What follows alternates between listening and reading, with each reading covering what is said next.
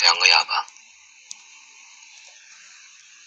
我期望语无伦次的过活，或者完全没有语言，这让我不再没完没了的诉说我爱着的姑娘和让我憎恨的生活。来自音乐人马蒂。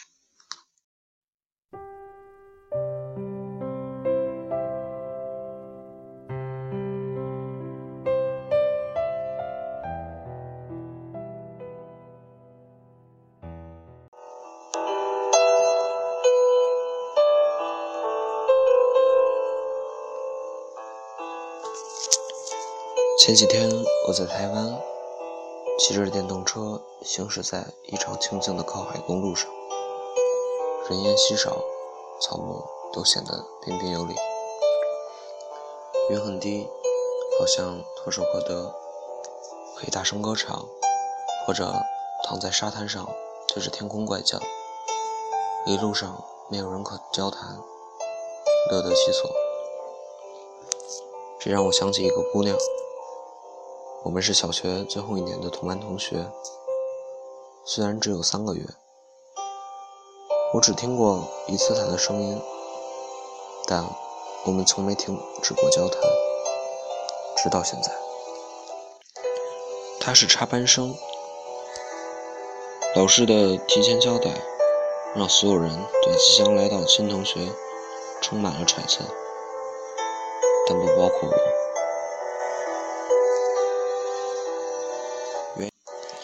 原因要从一年前的那场变故说起。故事太长，只说结果，就是我不再喜欢说话，变成了一个孤僻怪异的孩子。很长一段时间里，对任何人和事都失去了好奇，倒也不是一句话不说。在我妈的皮带下，总还是有例外的。因为小时候生活的地方有一个很大的工厂，大家的父母基本都在那里上班。很早就有人开始讨论起这个素未谋面的姑娘到底是谁家的孩子。有人说她是因为蹲班才转到我们小学的，有人说她父母死了，是姑姑养大的，还有人说她是个哑巴。也就是最后一个传言，让我开始对他有了不一样的感觉。直到我第一次见到他，算不上漂亮，但有一双不一样的眼睛。可能是因为大有我们一岁的原因，身材比班上的女同学都要成熟一点。老师说，这位新同学因为一些原因不能说话，所以同学们。要帮老师好好照顾他，不许欺负他。确实，从他来的那天就没说过一句话，对周遭更是置之罔闻。渐渐的，他的称呼从本名变成哑巴或者怪兽，受到了所有人的排挤。和我一样，尽管如此，他默不作声，连生气都没有。我喜欢他的眼神。那种感觉就像在肆意玩弄好奇者的心。我们的座位离得很近，我有足够的条件观察他的一举一动。其实，除了他不曾说话，任何行为和正常人无异。但在那个年纪，所有人都喜欢凌驾于他人之上。很可惜，我和他都属于那些被高高在上的人。踩在脚底下的那种。开始试图接近他，传纸条变成了最便捷的方式。起初他不曾理睬，直到有一次我看到他他在一看本书，便问他书的名字，他居然回答了我：“是海底两万里。”如果你看完可以借我吗？我抓住机会继续和他喷他。好，如果你能两天看完的话，他回答。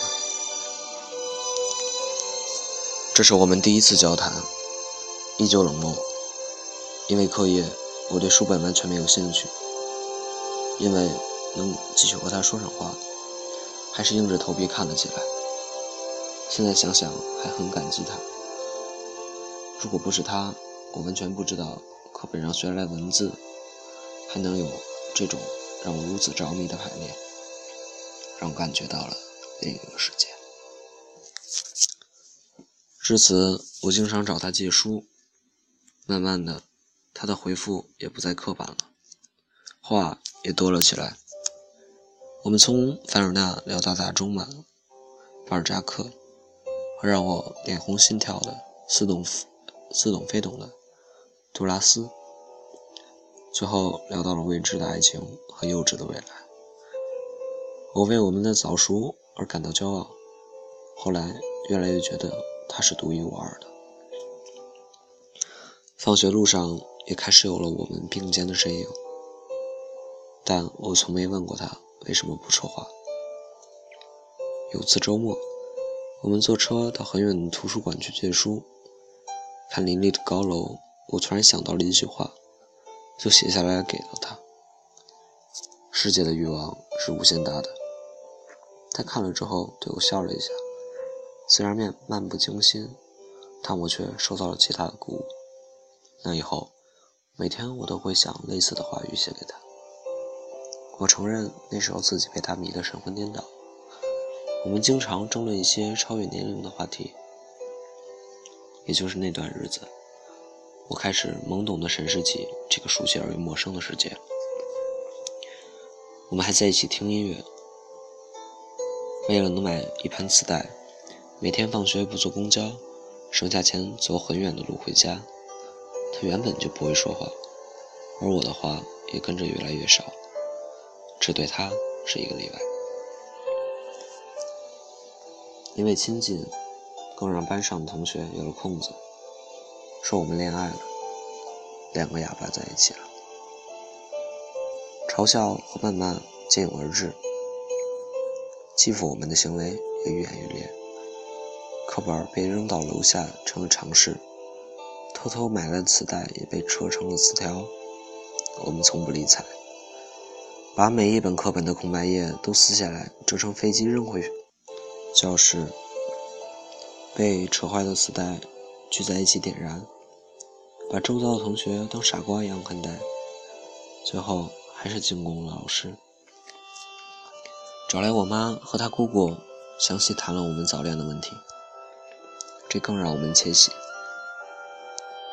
多年以后，我问自己：我们是否存在着爱情？虽然无解，但至少。我有这样的期望过，直到冬天来临，我们的教室在顶楼，老师教学楼的暖气设备很落后，需要一个放水才能正常运行的地方。恰好出水口在我们的教室，他就坐在旁边。那天。是班主任的课，课堂上很安静，暖气试运行。突然呲出了热气，稀松的平常，却引发他一声惊恐的叫喊。所有人都为之一愣，看着原本坐在那儿的他，一下跳到了很远的地方，蜷缩在角落里，捂起了耳朵。那是所有人第一次听见他从嘴里发出声音，包括我。在鸦雀无声的三秒以后，全班开始哄堂大笑。有人带着头说：“哑巴说话了，哑巴让暖气吓疯了。”看着一旁颤抖的身影，我脑子一热，冲上去揪住那个男孩，就是一拳。最后被周围的男孩一拥而上，摁在了地上。就在我们扭打的时候，一个女孩突然说：“老师哑巴哭了。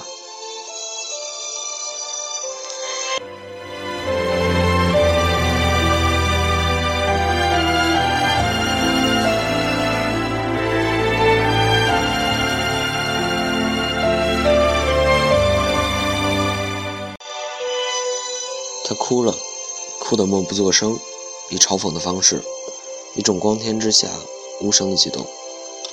教室里的每个人都挨了一个响亮的嘴巴，有的人低头不语，有的人试图安慰却无从下手，有的人索性继续言不由衷。只有我笑了，在整间教室里的错话中，我笑出来，像一个胜利者，看上去像个傻瓜。很快我就笑不出来了。当天还没有放学，他姑姑就把他接回了家。那是我最后一次看到他，因为他又转学了。不久有次听大人聊起他的故事。才知道，他的父母在他四年级的时候煤气中毒去世了。那天放学，他在学校等了很久，没人来接，自己走回家，独自一人面对着父母的尸体，伴着煤气灶上滋滋的作响。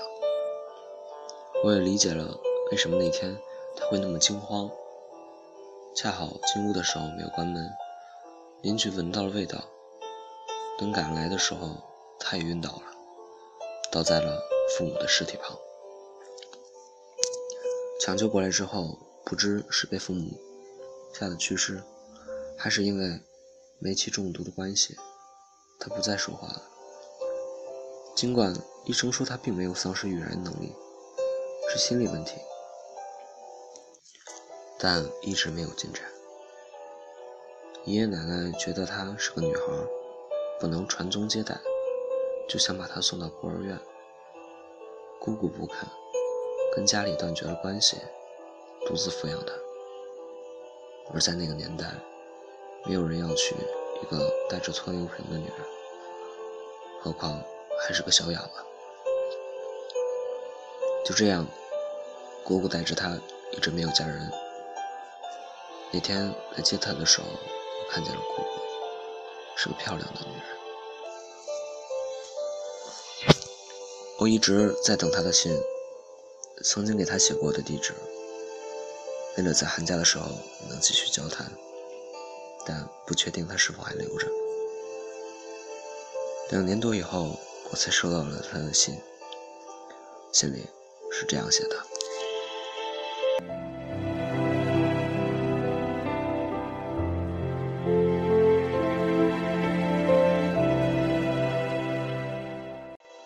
很久不见，是否安好？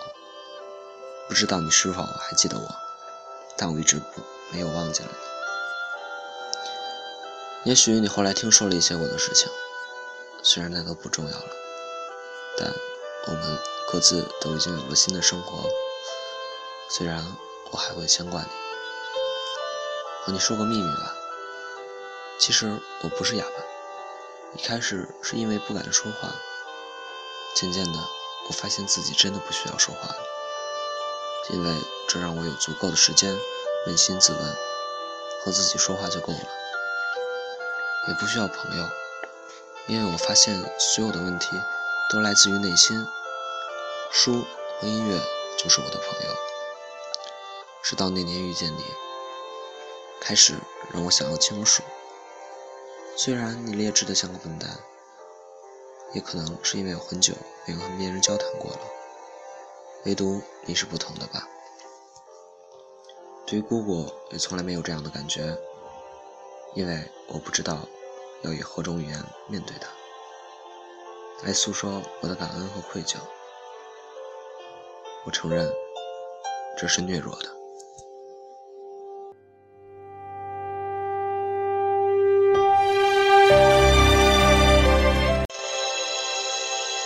我也给你写过一句话吧。为什么那么多人急着放弃沉默？可能因为他们从没沉默过。谢谢你。现在我很好，希望你也是。五年。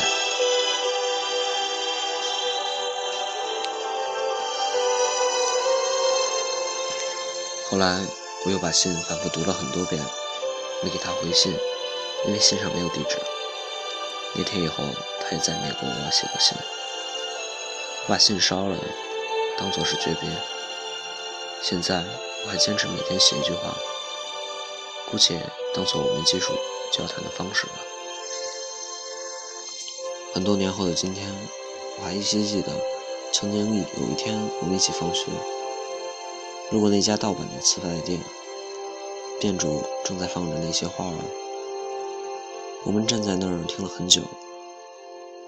夕阳照在他的脸上，很漂亮。他一直闭着眼微笑。我有一种感觉，那那时候的他一定是在跟着哼唱。